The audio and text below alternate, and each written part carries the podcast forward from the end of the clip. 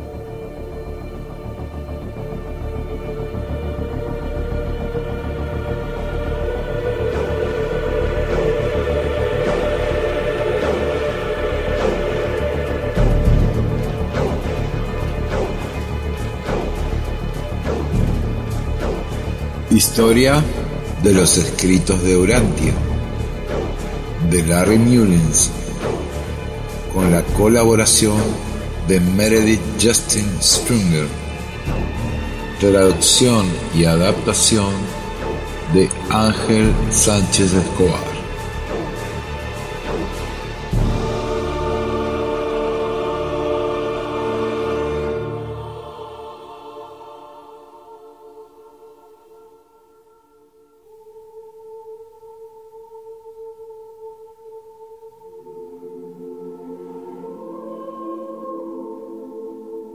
Capítulo 9. En mi opinión, solo puede haber una edición del libro de Urantia, la primera. Llegamos ahora a una definida línea de demarcación en la historia de la revelación urantiana, un reducido grupo de personas que de alguna manera había podido comunicarse con unos seres invisibles, había conseguido algo extraordinario durante un arduo proceso de cinco décadas colaborar en la publicación de un manuscrito sin igual en la historia de nuestro planeta, la quinta revelación de los tiempos.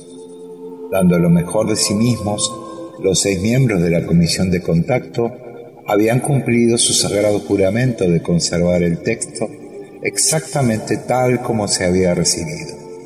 Ninguna deliberada intromisión humana había viciado los escritos de Urantia y ahora su imperfecto pero valiente y honrado esfuerzo había dado su fruto y en 1955 se había imprimido el texto. La doctora Elena Sadler, sin embargo, no había podido vivir para tenerlo en sus manos. Se habían realizado importantes sacrificios durante todos esos años. Habían centrado una gran parte de sus vidas en torno a un colectivo de seres intermedios que en cada momento les había infundido fuerzas y dado la guía que necesitaban. Pero ahora se habían quedado solos, sin esa guía. Durante algún tiempo les invadió la emoción y euforia de tener por fin ejemplares impresos del libro de Urantia. Se mandaron libros a gente prominente, a amigos, a familiares. Se fundaron la Fundación Urantia y la Hermandad Urantia se formó la Escuela de la Hermandad Durantia en 1956. El 17 de junio de 1956 se estableció la primera sociedad Durantia en Chicago y el foro, tras sus 33 años, pasó a la historia y muchos de sus miembros se convirtieron en los 156 miembros primeros de la nueva sociedad. Los intrépidos miembros del foro se preparaban ahora para compartir el libro de la Escuela de la Hermandad Durantia tuvo su primera sesión en septiembre de 1956 con 71 estudiantes. Sadler había adquirido un terreno en Pine Lodge en Beverly Shores, Indiana, con la idea que los estudiantes pudieran vivir en casas de campo en este terreno, mientras se preparaban para salir como maestros y líderes de la nueva revelación. Para 1960, 14 estudiantes se graduaron y recibieron su diploma de líderes. También se concedieron diplomas de maestros ordenados. Pero solo los profesores y los jubilados podían dedicar todo el verano al programa de Pine Lodge y las actividades de la escuela acabaron por tener lugar en el 533 de Diversey, en Chicago, con clases por la tarde. Estas clases tenían bastante asistencia. Meredith Sprunger relata el caso del reverendo David Schlund, que viajaba 120 millas desde Goshen, Indiana, para asistir a estas clases. Desafortunadamente, para 1975 el programa de formación de profesores perdió su impulso inicial y se abandonó el currículum completo de formación de profesores y el curso intensivo diseñado por el Dr. Sadler. Posteriormente se abrieron otras escuelas como The Waldorf School, establecida por John Hay a mediados de los 80, ahora cerrada, y la Escuela de Contenidos y Valores de Los Ángeles, de Polly Friedman. Sadler decía que el mandato para publicar el libro venía acompañado de instrucciones y recomendaciones que animaban el desarrollo de escuelas de formación de profesores y líderes. Carolyn Kendall se lamenta de la desaparición de las escuelas urantianas. Dice Carolyn, si tomamos estos consejos con seriedad, sería un imperativo considerar la reinstitución de escuelas regionales para acometer la formación profunda y la cualificación de profesores del libro Durantia. A pesar de toda esta actividad, es posible que se llegara a pensar, se nos ha dado una revelación de los tiempos, pero nadie sabe cómo dirigirla. Y ahora nos hemos quedado solos. Ya no podemos comunicarnos con esos seres sobrenaturales ni pedirles consejos. Y se han ido sin ceremonias, sin siquiera decir adiós. El destino de la comisión de contacto. En los siguientes ocho años, otros tres miembros de la comisión de contacto seguirían a Lena Sadler en su viaje a la otra vida. El 31 de agosto de 1956, menos de un año tras la publicación del libro, Wilfred Kellogg murió a la edad de 75. Su esposa Annabel Kellogg murió el 24 de febrero de 1960 a la edad de 82 años. Entre tanto, se producía un distanciamiento entre Bill Sadler y su padre, William Sadler. Bill Sadler y su esposa Leon habían vivido en el 533 de Diversity Parkway con el Dr. Sadler, pero se divorciaron alrededor del momento de la publicación. En 1955, al día siguiente del de Navidad, el hijo de Billy Leon de 19 años, tomando una taza de café con su madre, el doctor Sadler, entró en coma y murió. Su salud se había ido deteriorando posiblemente debido a un tumor cerebral. Había perdido la visión en un ojo y empezaba a perderla en el otro. Posteriormente, durante 1956, Bill Sadler se casaría con Florine Seres, Bill era un fumador compulsivo y un bebedor empedernido, pero además de la tragedia y la infelicidad de su vida, él y su padre tenían grandes desavenencias, principalmente debido a su divorcio. A pesar de ello, Bill formó la Fundación Segunda Sociedad de Chicago. Durante este periodo, un grupo de Oklahoma descubrió el libro de Urantia y por sí mismo comenzaron una iglesia urantiana. Bill empezó a realizar visitas regulares a Oklahoma City, donde su sabiduría, percepción filosófica y profundo conocimiento de los escritos eran sumamente valorados. Como primer representante de la Hermandad Durantia, Bill daba conferencias sobre el libro por todo Estados Unidos. Bill Sadler había escrito ya su extraordinario Un estudio maestro del universo y estaba trabajando en un volumen de los apéndices, cuando su salud empezó a deteriorarse. Una repentina apoplejía le dejó sin habla y mientras se recuperaba de ella tuvo que ser hospitalizado por cirrosis hepática. Más tarde, en 1963, fue de nuevo hospitalizado con embolismo en ambas piernas, Unos meses más tarde, el 22 de noviembre de 1963, a los 56 años de edad, un ataque cardíaco acabó con su vida en la Tierra. Ese mismo día caería otro príncipe de la mala fortuna, John Fitzgerald Kennedy. Ray Bedell, que era un gran amigo de Bill Sadler, escribiría, Bill era una de las personas más interesantes que jamás conocí. Su conversación, que brotaba de un intelecto superior, tenía una propiedad, un color y una forma que delataba su prodigioso conocimiento y comprensión de los escritos de Urantia. La cuestión de la guía celestial continuada. ¿Cuándo dejaron los seres intermedios de comunicarse con la comisión de contacto? ¿Fue en 1955 tras el mensaje ¿Os habéis quedado solos? ¿O continuaron dando instrucciones verbales? Tenemos constancia de que la comunicación cesó en 1955, aunque como veremos, la Fundación Urantia y muchos de los que apoyan su política creen que la guía celestial continuó al menos hasta 1982. Se hace necesario, debido a la importancia de estas cuestiones, tratar el tema en profundidad y puesto que yo admito estar en contra de dicha guía celestial, he reunido casi toda la comunicación que apoya mi punto de vista a partir del material que esas mismas personas, incluida la Fundación, aportan para defender el suyo. También expongo de forma separada la perspectiva de Meredith Sprunger, que tiene ciertas diferencias con la mía propia. La intención es que el lector sea capaz de dar respuestas por sí mismo a estas preguntas y a sus implicaciones. Podemos comenzar este análisis en los años 1967-68, momento en que se preparó la segunda impresión. De acuerdo con Cantor, la fundación obtuvo la propiedad intelectual en 1967, pero el libro no se imprimió en realidad hasta mayo de 1968. Estudiemos ahora el singular proceso de preparación de esta segunda impresión, a la que me referiré como a la de 1967. La segunda impresión del libro Durantia, 1967. En el momento en que se preparó la segunda impresión, de la comisión de contacto solo quedaba el doctor Sadler, que tenía entonces 92 años, y Christie, de 77.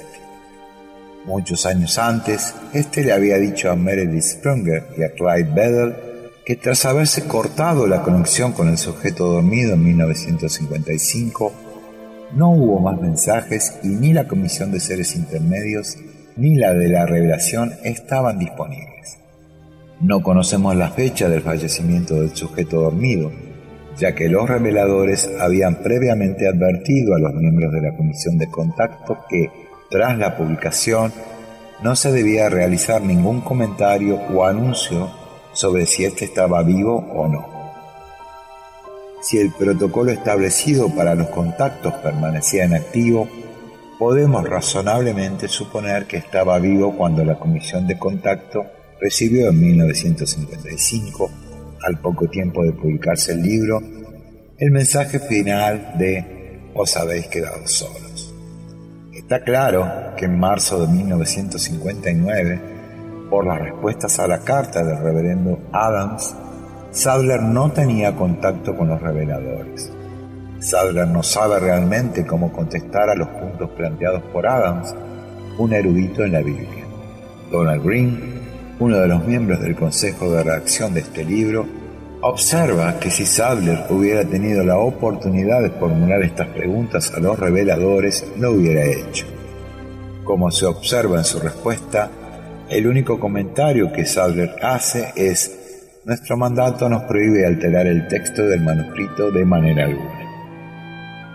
Para 1967, Sadler, que nunca llegó a ser fideicomisario a su avanzada edad, había perdido su liderazgo y poco a poco más y más responsabilidad se había ido transfiriendo a Christie. Como fideicomisaria y secretaria de la Fundación Urantia, ella respondía a la mayoría de la correspondencia de los lectores o decidía quién estaba más capacitado para hacerlo. A menudo llamaba a Sprunger para que contestara a cartas particularmente difíciles. Cuando llegó la hora de una nueva impresión, Christie tuvo que enfrentarse a cuestiones muy serias, además de la lista de errores tipográficos que ella y Marian Rowley habían redactado desde que se habían moldeado las planchas, había otros problemas textuales de mayor envergadura que lectores como el mismo reverendo Adams habían captado y que era preciso tener en cuenta. En El plan para la revelación Urantia, Caroline Kendall, según le había dicho Christie, se refiere a estos errores y dice, en los años tras la publicación, se agradecían los errores que se le presentaban a Christie o a Marian. La fundación quería un libro perfecto. Sin embargo, Christie era inflexible. No se iban a hacer cambios de forma arbitraria. Entre 1955 y 1982, uno de los dos supervivientes de la comisión de contacto exponía las correcciones y cambios propuestos a los reveladores para pedirles permiso. Observamos que Kendall da a entender que entre 1955 y 1982 todavía había comunicación con los reveladores. Curiosamente, en 1982, cuando según ella se pierde el contacto con los seres intermedios, es el año en que fallece Christie. Pero según lo que el mismo Dr. Sadler le dijo a Sprunger y a Bedell, esto no es cierto, ya que ni la Comisión de Seres Intermedios ni la Comisión de Revelación estaba disponible tras 1955. Además, para 1958, en un memorándum interno, Bill Sadler se refería a la comisión de contacto como terminada. Sí, como dice Kendall, Sadler o Christie, los dos últimos supervivientes de la comisión de contacto, hubieran podido contactar de forma unilateral con las inteligencias sobrehumanas y exponerles estos cambios en 1967, aquello hubiera significado una forma de comunicación totalmente diferente a la que había existido durante el proceso de revelación de los escritos. Vemos, además, que Kendall no menciona a la persona de contacto y en ninguna de las dos historias citadas se menciona la existencia de comunicación con miembros individuales de la comisión de contacto sin la presencia del sujeto dormido. De hecho, tal como la misma Christie le dijo a Cantor, existía una regla por la que no se podía establecer comunicación con los reveladores a menos que dos o tres miembros de la comisión de contacto estuviesen presentes. Hay bastante documentación que indica que era Christie por su cuenta quien al parecer se comunicaba con los seres intermedios durante la preparación de la segunda impresión. Sin duda, el doctor hubiese desaprobado aquello por su largo y probado rechazo frontal a toda actividad paranormal. En relación con las correcciones de la segunda impresión es, si cabe, más sorprendente lo que Carolyn Kendall comenta a continuación, aunque, según dice, es parte de opinión personal, parte información tomada de su marido Thomas Kendall, fideicomisario en aquel momento, y de Richard Killer, igualmente fideicomisario y presidente de la Fundación Urantia hasta 2003. Dice, los fideicomisarios de la Fundación Urantia no participaron en el proceso de corrección del texto del libro de Urantia. Su labor era la de publicar el texto con los cambios, cualesquiera que fueren, que aprobasen los seres intermedios. Tenían que conservar el texto sin alteraciones y protegerlo con el registro de la propiedad intelectual. La Fundación debe dejar claro a los lectores que las correcciones realizadas después de 1982 se hicieron al parecer sin la aprobación de los seres intermedios. Se dice que al publicar su última edición, la Fundación está revirtiendo los cambios realizados después de 1982. Por un lado, Carolyn informa que su marido Thomas Kendall, fideicomisario en aquel momento, le había dicho que los fideicomisarios de la Fundación Urantia no participaron en el proceso de corrección del texto del libro de Urantia.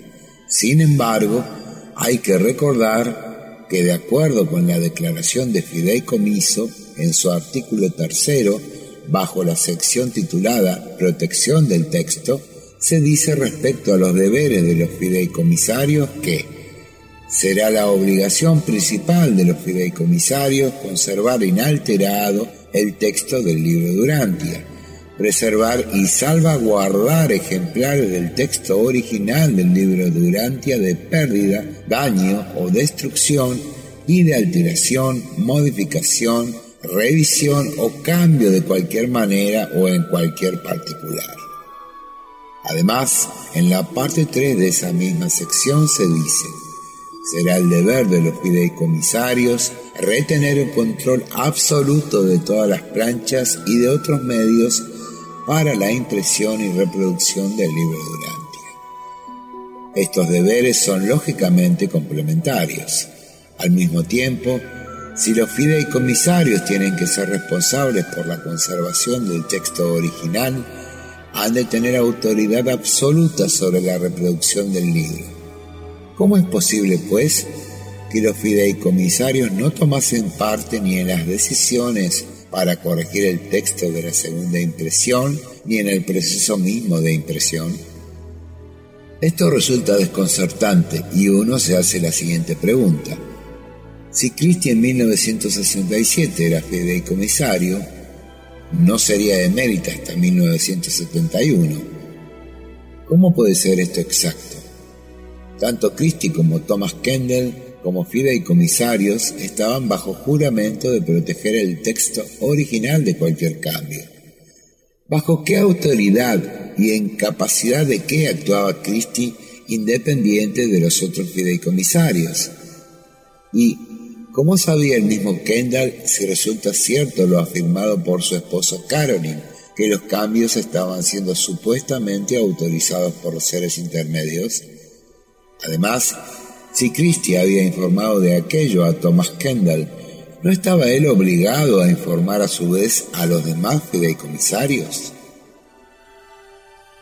En segundo lugar, señala Caroline, que la labor de los fideicomisarios era la de publicar el texto con los cambios, cualesquiera que fueren, que aprobasen los seres intermedios. Tenían que conservar el texto sin alteraciones y protegerlo con el registro de la propiedad intelectual. Pero ni los seres intermedios ni los derechos a la propiedad literaria se mencionan en el fideicomiso. Tampoco se menciona nada de la viabilidad de hacer correcciones en el libro si los reveladores lo hubiesen deseado, podemos razonablemente suponer que lo habrían dispuesto. En tercer lugar, Caroline, que advierte en su opinión personal, indica que la Fundación debe dejar claro a los lectores que las correcciones realizadas después de 1982 se hicieron al parecer sin la aprobación de los seres intermedios. Pero esto da a entender que los cambios anteriores junto a los realizados en la impresión de 1982, se hicieron bajo la aprobación de los seres intermedios. Sin embargo, como ella misma indica, es únicamente Christie la que menciona la aprobación de los seres intermedios para realizar cambios y omisiones en palabras y números.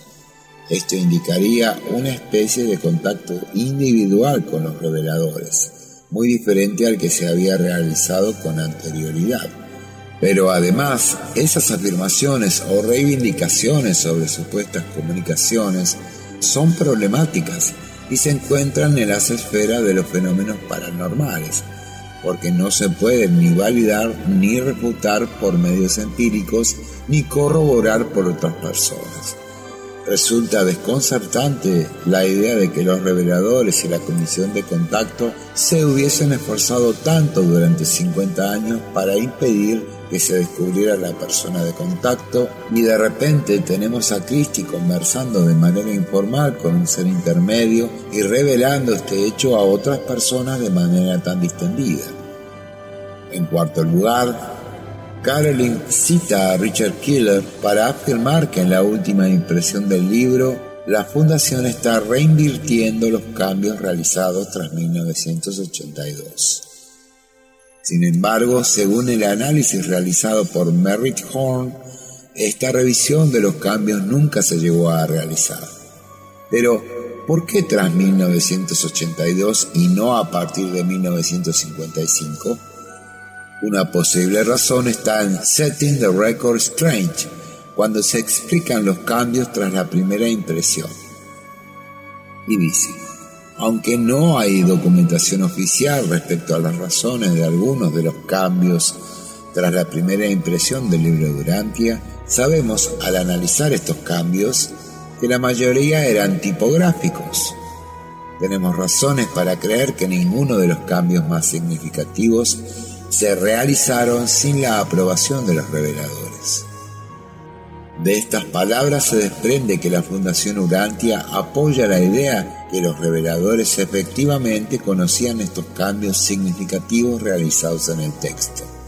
Sin embargo, como se ha señalado, los reveladores no estaban disponibles cuando estos se realizaron.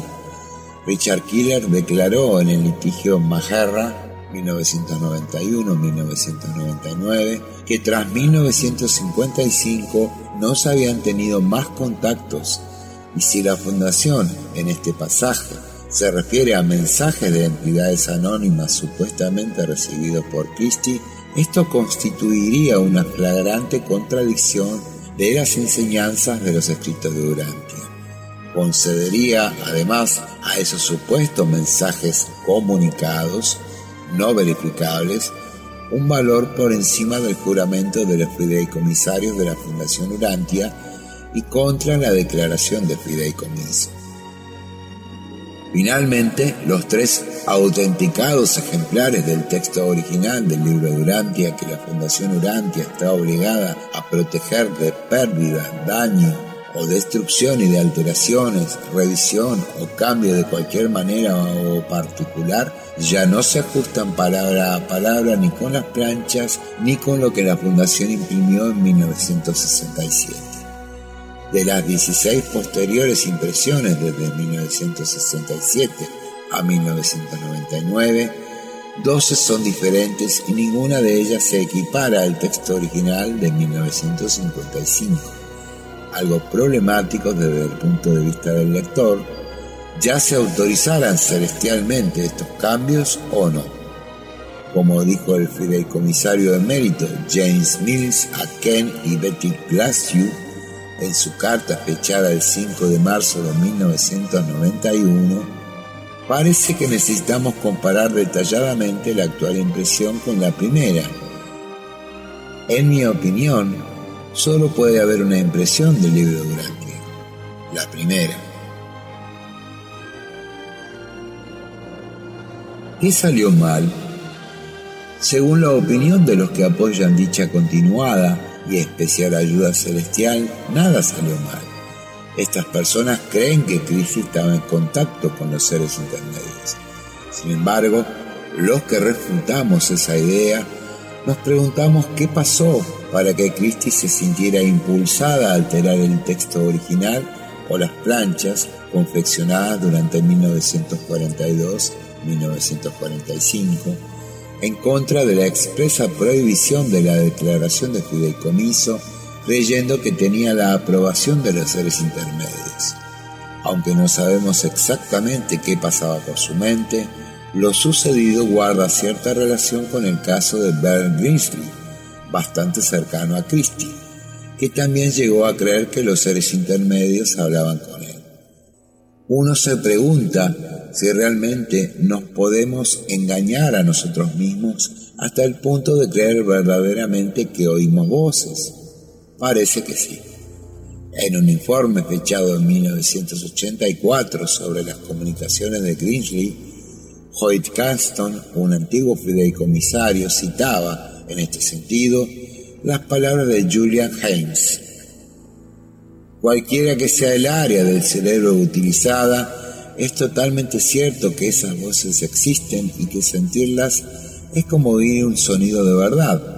Las oyen en diversos grados muchas personas corrientes, a menudo en momentos de ansiedad, se oye la voz consoladora de un padre. ¿Qué situación provocó esa ansiedad en Christie? Ciertamente, sentir sobre sus hombros la responsabilidad de toda una revelación de los tiempos hubiera sido suficiente. Como he indicado, Sadler tenía 92 años y se deterioraba rápidamente y no quedaba ningún otro miembro de la comisión de contacto. Christie estaba prácticamente sola, muchas decisiones que tomar y solo la sabiduría humana en la que confiar. La comisión de seres intermedios hacía tiempo que se había alejado, pero ella había continuado creyendo, quizás para sobreponerse a esa responsabilidad, que era una especie de elegida y que estos seguían a su lado. Christie llegó a confiarle a Grinsley que creía ser una reservista del destino. Con cierto paralelismo con el caso de Christie, meses tras la muerte de Christie en 1982, Bern cayó en una profunda crisis emocional. Christie ya no estaba y él se creía a sí mismo el líder espiritual del movimiento grantiano. En cierto momento, cuando tenía que decidirse a comprar en California para su fundación Familia de Dios, o FOG, a partir de ahora, un terreno de 25 acres y un espacioso edificio de 75 habitaciones, creyó oír una voz estando bajo un árbol contemplando aquel terreno que le ayudó a tomar aquella decisión. En los apéndices del informe de Caston hay una carta del doctor Paul Knott que de manera informal examinó a Bern mencionando este hecho. Bern, en ese estado de consternación, deambuló fuera de sí mismo y de repente, salido de la nada, palabras de Bern, una voz que venía de arriba, por el lado derecho, le habla con autoridad y le dice lo que él quiere oír. Ya está. De esta manera toma él una decisión tan difícil. Su ansiedad desaparece y la compra se hace a continuación. Hoyt Caston añade, un amigo invisible, uno de los únicos consejeros sobre el planeta en el que Bern indiscutiblemente podía creer, poseía la sabiduría para aconsejarle y aparentemente le había hablado. Christie, en el proceso revelatorio, había llegado a oír voces desencarnadas de los seres intermedios y ahora cuando se sentía sola y necesitada de consejos como Bern, oiría alguna voz que le diera permiso para modificar el texto y su ansiedad desaparecería. Parece que Carolyn y Thomas Kendall creían que Christie tenía una conexión especial con los seres celestiales, y es muy probable que fuera ese apoyo externo el que la animara a creer en su singular condición de elegida para modificar el texto. Tenemos constancia de ello en una carta enviada a J.J. Johnson, fechada el 4 de septiembre de 1981 en la que ella responde a una lista de preguntas y de aparentes errores tipográficos que éste le había entregado sin esperar que se usaran para cambiar el texto. Sin embargo, en una breve carta adjunta a la lista de cuestiones, Christie le dejó perplejo al informarle que dos de sus observaciones habían sido aceptadas. Dice la carta.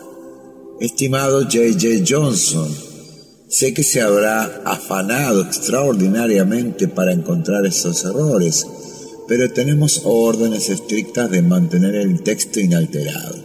Por lo tanto, no cambiamos errores a no ser que sean tipográficos, ortográficos o de puntuación. Usted y yo no podemos cambiar la revelación urantia. Es lo más idéntica a la presentada por los seres intermedios que hemos podido hacer. Tengamos eso siempre en mente. Marian y yo hemos examinado sus observaciones con atención y estamos de acuerdo en este informe. Postdata, no hemos recibido su carta a tiempo para realizar cambio alguno en la séptima impresión, pero se harán las correcciones necesarias en la octava impresión. La carta de Christie dejó perplejo a Johnson, por un lado, Christie le había dicho que tenía órdenes estrictas de mantener el texto original inalterado, algo con lo que él estaba de acuerdo. Y por otro lado, decía que corregiría para la siguiente impresión dos de las erratas descubiertas, incluso si una de estas cambiaba el sentido de una frase. No obstante, Christie murió al año siguiente y los cambios nunca se llegarían a realizar. Sin embargo, sigue la misma cuestión. ¿Cómo es que los fideicomisarios no cuestionaban la labor de Christie? Como veremos, parece probable que solo esos fideicomisarios que se mostraban favorables a los mensajes comunicados conocían el hecho del gran número de planchas que habían sido reemplazadas por otras corregidas y que posteriormente se habían destruido. ¿Estaban todos los fideicomisarios informados de los cambios? Hay lectores a los que les resulta difícil creer que no todos los fideicomisarios estaban informados de los cambios, si bien es cierto que algunos no lo estaban. Lo prueba el hecho de las documentadas afirmaciones de James Mills, que había sido seleccionado para sustituir como fideicomisario a Christie en octubre de 1971. Mills había sido presidente de la Hermandad Durantia y había servido durante muchos años como fideicomisario emérito, función gracias a la que respondía a mucha de la correspondencia de la fundación. El 5 de marzo de 1991, Mills escribió una carta a Kenneth y Bette Glassiu de Australia contestando a sus cuestiones que demuestra que no era consciente ni del número ni del alcance de los cambios textuales realizados por Christie en su condición de fideicomisario. Dice, solo he conocido un cambio textual realizado entre impresiones, se lo dije durante mi visita a Pensacola. Esto se debió a la diligencia de un profesor de ciencias de la escuela secundaria, licenciado en ciencias, que había leído en una revista científica esa cifra específica en el libro Durante, en la que se expresaba que la relación entre la masa del núcleo y los electrones planetarios había cambiado en un dígito. Esta persona pudo persuadir a la gente del 533 a cambiarlo en la segunda impresión. En ese momento yo me había mudado a Wisconsin y la persona que aprobó el cambio me había seguido como presidente de la hermandad. De manera fortuita me lo indicó una estudiante que estaba bastante airada con la obvia alteración de lo que ella firmemente y correctamente creía que debería mantenerse alejado de manos humanas. Armé un jaleo bastante grande sobre el particular y se devolvió a su estado original en la siguiente impresión. Desde que me mudé, con la excepción del periodo 1973-1975, no he residido en Chicago y no se me ha informado de ninguna otra discrepancia entre impresiones hasta su carta del 20 de noviembre. Voy a referir este asunto inmediatamente a la Fundación. Está claro que los fideicomisarios eran personas honorables e inteligentes, conscientes de su solemne fideicomiso y de sus responsabilidades, pero la realidad práctica era que la mayoría de estos se reunían periódicamente en el 533 de Diversity Parkway, mientras que Christie vivía y trabajaba allí de manera permanente. A medida que los fideicomisarios se distanciaron de su participación real con el texto, todo empezó a resolverse predominantemente en torno a la persona de Christie como centro. Parece que la afirmación de Carolyn en cuanto al hecho de que los fideicomisarios no participaron en tal corrección es correcta y que por tanto no todos eran conscientes de que Christie estaba alterando el texto de la impresión de 1955 ante la siguiente impresión de 1967 creyendo que lo estaba devolviendo a su estado original y que aquellos eran errores de copiado. Pero, ¿qué referencia tenía? Sabemos que el original escrito a máquina hacía tiempo que se había destruido. ¿Hubo algún problema técnico en la impresión? En otra parte de la mencionada carta, Mills parece creer que el libro completo tuvo que recomponerse en 1967 debido al cambio de la tecnología de la impresión y esto originó muchas erratas. En los 12 años de intervalo entre la primera y segunda impresión, las planchas originales quedaron obsoletas debido a las nuevas técnicas fotográficas y a las imprentas de alta velocidad, y se tuvieron que confeccionar nuevas planchas. Puesto que las planchas originales estaban pensadas para realizar un millón de ejemplares, aquello fue un duro golpe. Sin embargo, esto no es cierto. Las planchas originales se usaron para imprimir la impresión de 1967 del libro Durantia con la excepción de al menos unas 48 páginas que se reemplazaron con el texto alterado. También lo que había cambiado era la tecnología para hacer las planchas. En el boletín de la Hermandad Durantia de 1979 se informa que las primeras cinco impresiones se habían realizado con la misma prensa esto concuerda con lo afirmado por los citados dos empleados de R.R. Donnellys que manifestaban que una prensa modelo M1000 tuvo que haber realizado las impresiones de 1955 y la de 1967. En el boletín también se informa que el texto del libro Durantia era el mismo con correcciones gramaticales menores, Así como muchos lectores saben, es uno de los propósitos principales de la Fundación Orantia proteger el texto del libro Durantia e impedir que se modifique. Sabemos ahora que los cambios realizados fueron más lejos de lo que esta contradictoria nota señala. Para realizar los cambios editoriales en la segunda impresión, Está claro que alguien decidió que el procedimiento más simple era reemplazar esas 48 páginas por otras nuevas, como se muestra al comparar la primera con la segunda impresión. Clyde Bedell escribe en 1976. Cada palabra de los escritos de Urantia, incluso el uso de los más elevados conceptos humanos existentes, fue colocada en los escritos de Urantia por los reveladores Ningún ser humano añadió nada, lo juro por mi vida. Al hacer su Concordex, Clay se dio cuenta de que en 1976 había problemas tipográficos con varias impresiones del texto. Sin embargo, si hubiese sabido que el texto original había sido alterado deliberadamente, basado en unos supuestos mensajes celestiales recientes, seguro que los hubiese cuestionado. No todo el mundo del 533 de Diversity Parkway se tomó con seriedad esos mensajes, tal como me dijo Meredith Sprunger. Fue a partir de la muerte de Sadler cuando empezaron a conocerse esas comunicaciones de Christie más allá del entorno de la Fundación Urantia y de la Hermandad Urantia, y paralelamente empezaron a circular entre los urantianos historias de una supuesta y especial guía de la Fundación.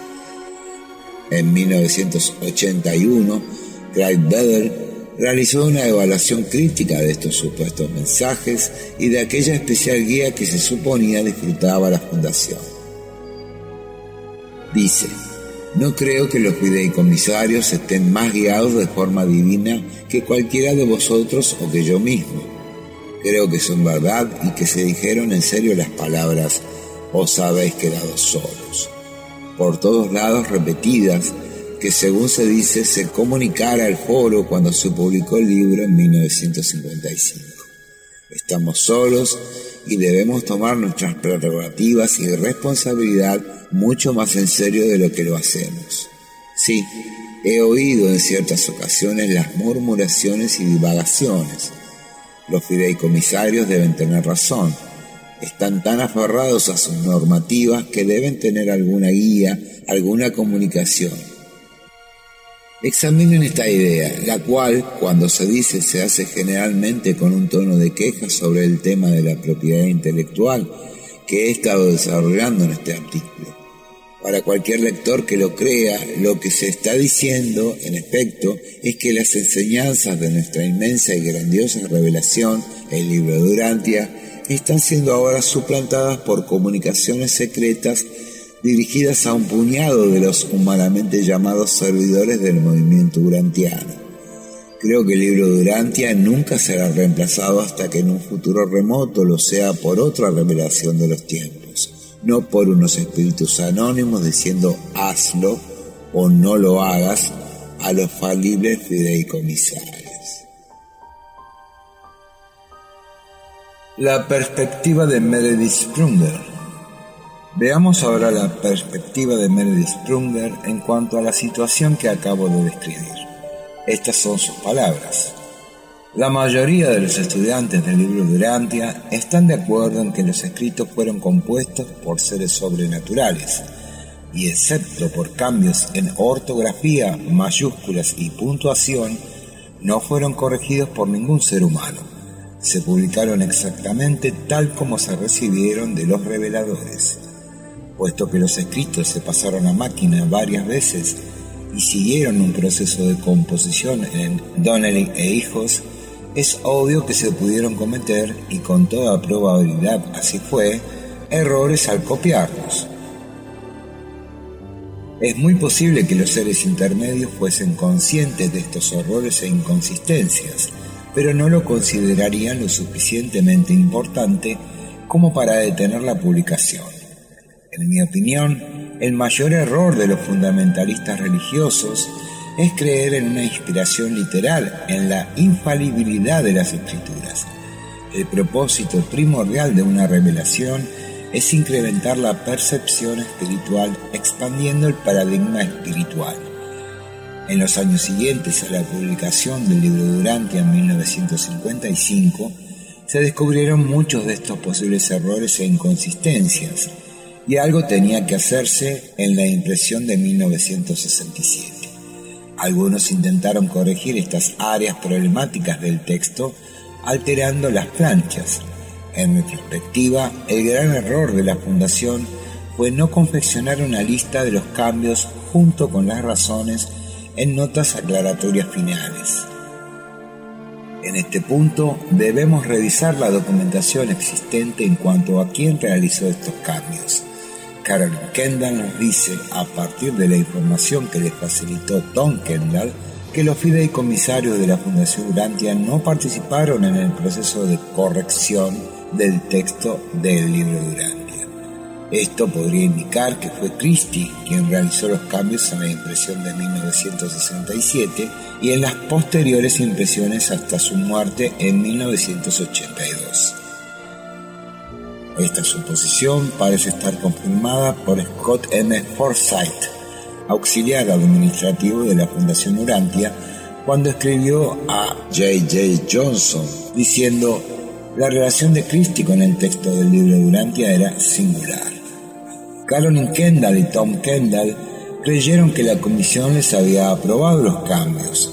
Esta suposición, por supuesto, la rebate la afirmación que me hizo el doctor Sadler de que todos los contactos con los reveladores sobrehumanos habían cesado y el cuestionamiento surgido de la dirección de la hermandad sobre la autenticidad de los supuestos contactos de Christie con los seres intermedios.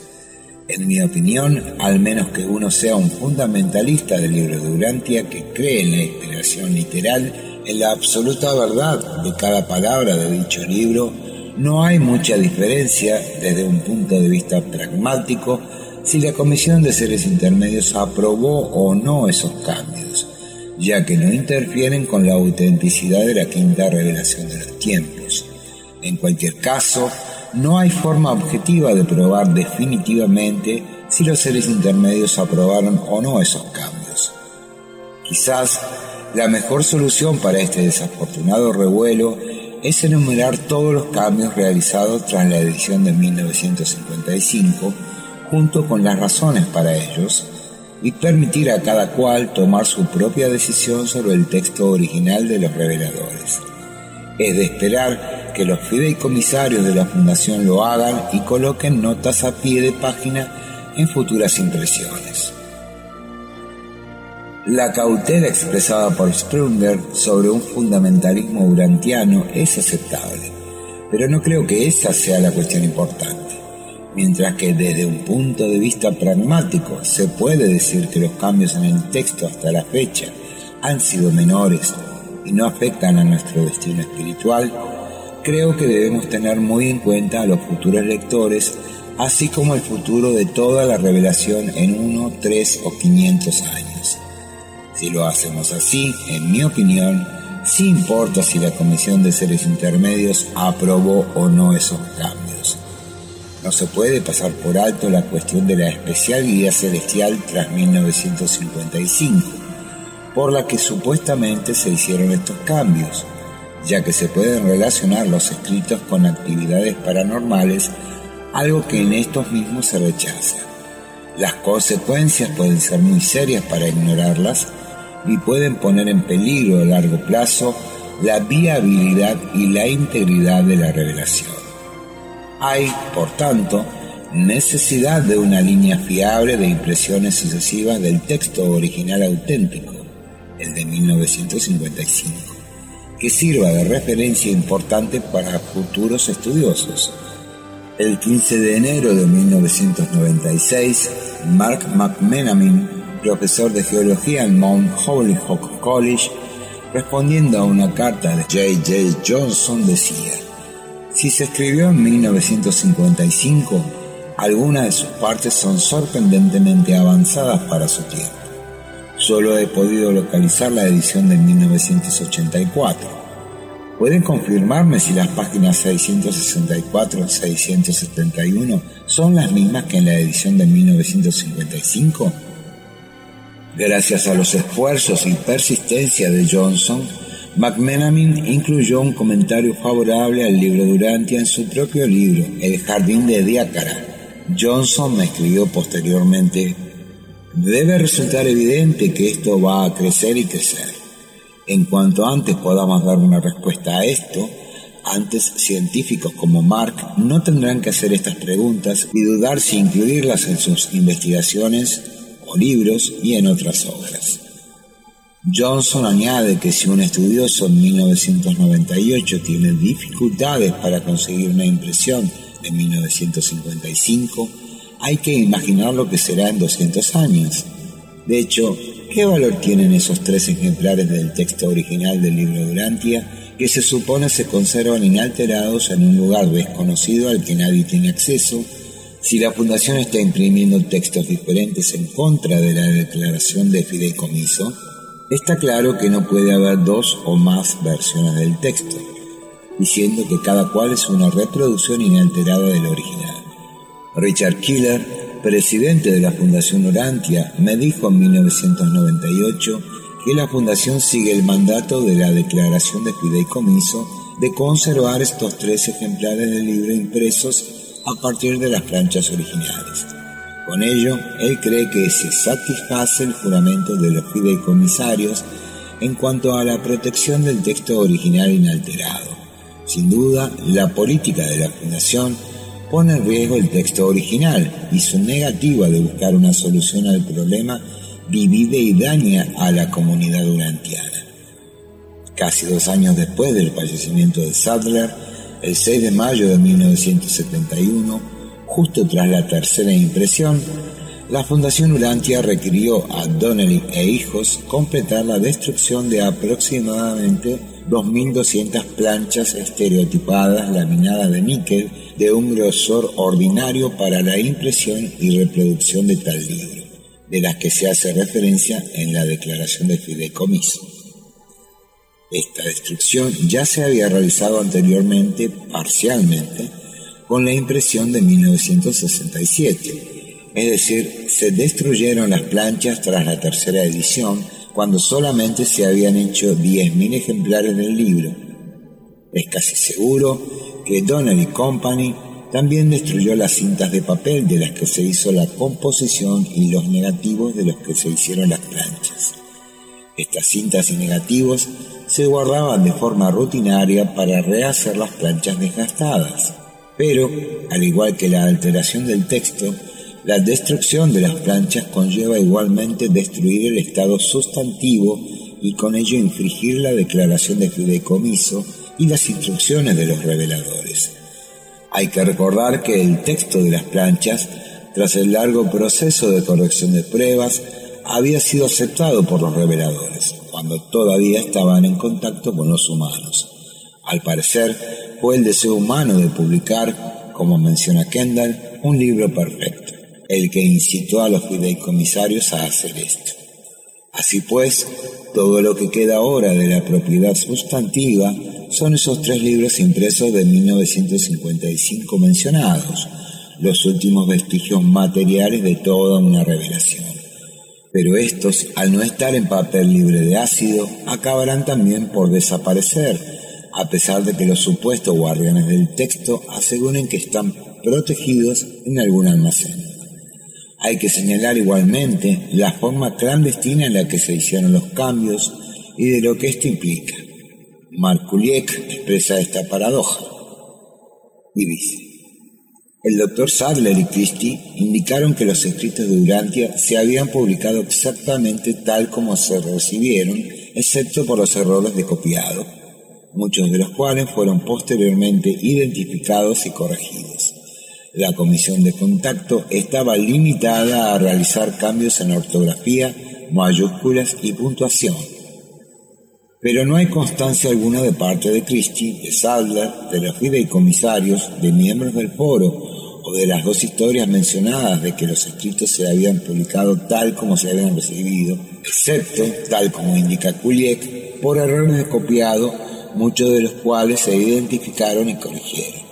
Nunca se le concedió permiso a la comisión de contacto o a la fundación para realizar estas correcciones. Además, el hecho de los límites impuestos a la comisión de contacto nos lleva a otras cuestiones. 1. ¿No fue la Fundación Urantia quien publicó el libro de Urantia? La comisión de contacto no lo publicó porque para 1967 hacía tiempo que no existía. 2. ¿No se transfirieron las planchas descritas en la declaración de fideicomiso como el texto a la Fundación Urantia en 1950? 3. En 1967, Cristi era fideicomisaria. ¿Por qué se le permitió, independientemente de los otros fideicomisarios, hacer alteraciones en las planchas? Algo expresamente prohibido en la citada declaración y en franca contradicción con la autoridad dada a la comisión de contacto original, Scott Forsyth, auxiliar administrativo de la Fundación Urantia, contestando a ciertas preguntas de J. J. Johnson, escribió a este una carta en 1988, en la que le comenta la singular relación de Christie con el texto. Y dice, como bien sabe, la relación de Christie con el texto del libro de Urantia era singular. Es bastante probable que la actual junta de fideicomisarios no crea tener la misma relación con el texto del libro que tenía Christie. En otras palabras, los fideicomisarios no creen poder tener en estos asuntos la misma flexibilidad de que disponía Christie. Por razones obvias, un asunto así resulta delicado y confidencial y la Junta no desea dar a conocer detalles escritos de este asunto.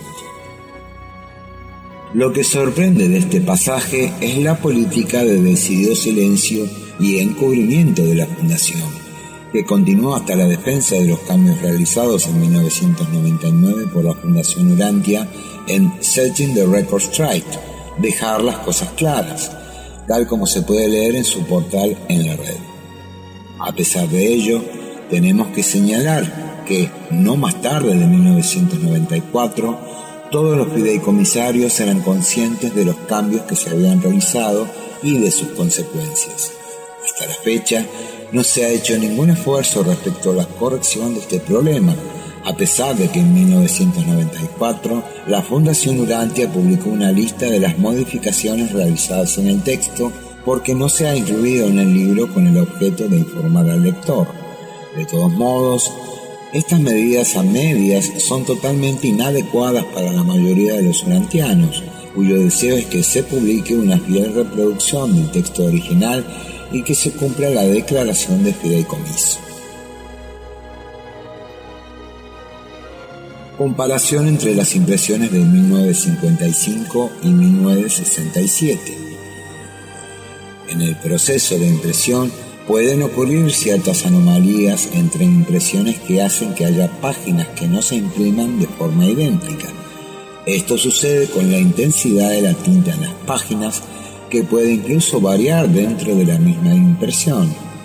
Existen, sin embargo, casos en los que hay detalles, como el de una letra rota, que pueden indicar esta diferencia o no entre dos impresiones. Cuando Meredith Horn y yo examinamos, no de forma exhaustiva, algunas impresiones de 1955 y la impresión de 1967 y la de otros años, llegamos a la conclusión de que, en contraste con lo que comúnmente se cree, las planchas de 1955, con algunas importantes excepciones, se usaron para la impresión de 1967. Estas excepciones incluían esas mencionadas 48 páginas modificadas que tuvieron que insertarse reemplazando a las originales de 1955. Debemos poder confiar en el copista. En definitiva, además de la necesidad de una línea fiable de fieles reproducciones del texto original como referencia para futuros estudiosos, de la contradicción de preservar el texto e imprimir otro, de la prohibición expresa de la declaración de fideicomiso en cuanto a la realización de cambios que prohíbe a la Fundación Urantia realizar cambio alguno en el texto y del cuestionable proceso por el que los cambios se hicieron en primer lugar, hay que añadir un argumento que, de forma sucinta, señala Eric Chavelan. Debemos poder confiar en el copista. El hecho ineludible es este. Nadie sabe de verdad, incluso los fideicomisarios, cuánto varían las actuales impresiones del libro Durantia del texto original de la edición de 1955. No lo sabremos hasta que sigamos el consejo del mencionado fideicomisario James Mills, que en 1971 sustituyó como fideicomisario a Christie, cuando nos decía que con determinación y sin temor usáramos toda la tecnología disponible para comparar el texto actual con el original de 1955. Quizá descubramos que el actual es razonablemente cercano a la impresión de 1955, como algunos defensores de la Fundación afirman, aunque está claro que la declaración de fideicomiso no dice nada de esta razonable cercanía entre textos. Seguramente que los seres intermedios tenían una buena razón para no dejar nada a la discreción de los humanos en relación al texto del libro Durante. La comisión de contacto diseñó la declaración para proteger el texto de la insensatez humana. A pesar de esta garantía, sabemos que se abrió la puerta en 1967 y los cambios se realizaron bajo la responsabilidad de la Fundación una oligarquía de cinco personas nombradas por sí mismas que ha continuado modificando el texto. Y si en un principio hubo muchos fideicomisarios que no eran conscientes de estas modificaciones, hoy en día esto no es así. Uno de estos, Morris Mo Siegel, me dijo en 1988 que era indiferente al tema del texto porque desde una perspectiva comercial reconocía que había poca preocupación de parte de los lectores por las alteraciones del texto. David Cantor, un investigador urantiano, cree que si los lectores permanecen pasivos ante esa postura flexible de los fideicomisarios, el texto continuará modificándose e incluso se podrían tomar otra serie de libertades con dicho texto. Sabemos por Carolyn Kendall y Richard Killer que los cambios del texto continuaron después de 1982.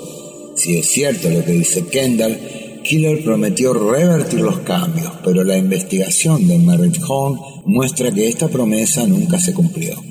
Está claro que nadie puede predecir hacia dónde nos va a conducir algún día esta política de la Fundación de alterar el texto a su antojo. Si el texto no tiene un custodio digno de confianza, una versión auténticamente inalterada del texto original y una línea establecida que lleve de nuevo a la impresión original, se ha traicionado tanto el espíritu como la letra de la declaración de fideicomiso. La búsqueda de la verdad. En el análisis hasta ahora realizado, me he dejado llevar por la búsqueda de la verdad. La revelación nos pertenece a todos nosotros. Es un regalo que se nos ha hecho y como nosotros los responsables de su destino. Los reveladores nos encargaron una tarea grande, noble, creativa. La Fundación Urantia se constituyó para servirnos a nosotros, Y para realizar esa tarea hay que buscar la verdad, porque esta es parte misma de los valiosos valores inherentes a esa misma meta. La verdad no desaparecerá haciendo callar a las personas, ni evitando tratar el tema, ni intentando redefinir astutamente el término inalterado. Además, la preocupación sobre las alteraciones no es hacer un fetiche del texto, todo lo contrario. Quizás quienes hagan un fetiche del texto sean esos que intentan hacer un libro perfecto e inalcanzable. Pero la más grave consecuencia de deferir a una oligarquía la responsabilidad de la revelación no es una cuestión de la calidad personal de cada uno de sus miembros. El filósofo Mortimer Adler expresó de esta manera las graves consecuencias de una oligarquía. Dice, dando por supuesto que puedan hallarse estos hombres superiores, el hecho es que dejarles gobernar con sabiduría y benevolencia reduce al resto de la población a una perpetua niñez. La cuestión de la publicación y de la preservación del texto original continúa en nuestros días por ser un tema delicado y confidencial. Sin embargo, son precisamente estas mismas razones las que deben incitar al valiente escrutinio de los urantianos, y mientras los urantianos debatamos de forma creativa este tema con tolerancia y respeto, significará de forma esperanzadora que no habremos todavía caído del todo en ese satisfecho letargo utópico en nombre de la unidad. La unidad a cualquier precio ha sumido en el olvido muchas de las gloriosas empresas de los mortales. Tras la muerte del Dr. Sadler el 29 de abril de 1969, a la edad de 93 años, el escenario estaba preparado. Se había formado un círculo interior dentro de otro círculo interior que había reemplazado a los fideicomisarios como los encargados del texto de la revelación. Lo que sucedió en las décadas que siguieron lo describiría hábilmente Sprunger al decir que la revelación había empezado a navegar sobre los turbulentos mares de la lucha evolutiva.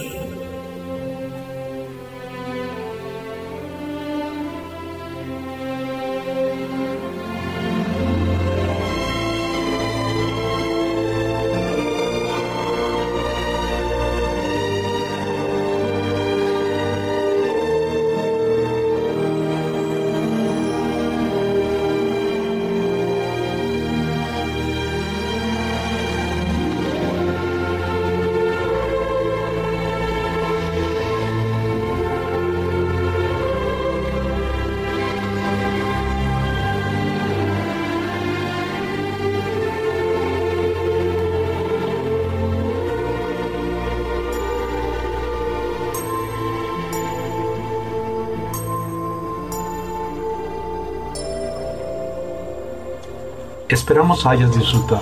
Les solicitamos escribirnos y mandar sus comentarios y sugerencias a nuestras redes, todas con Casa Mec. Visiten nuestro canal en YouTube e inscríbanse.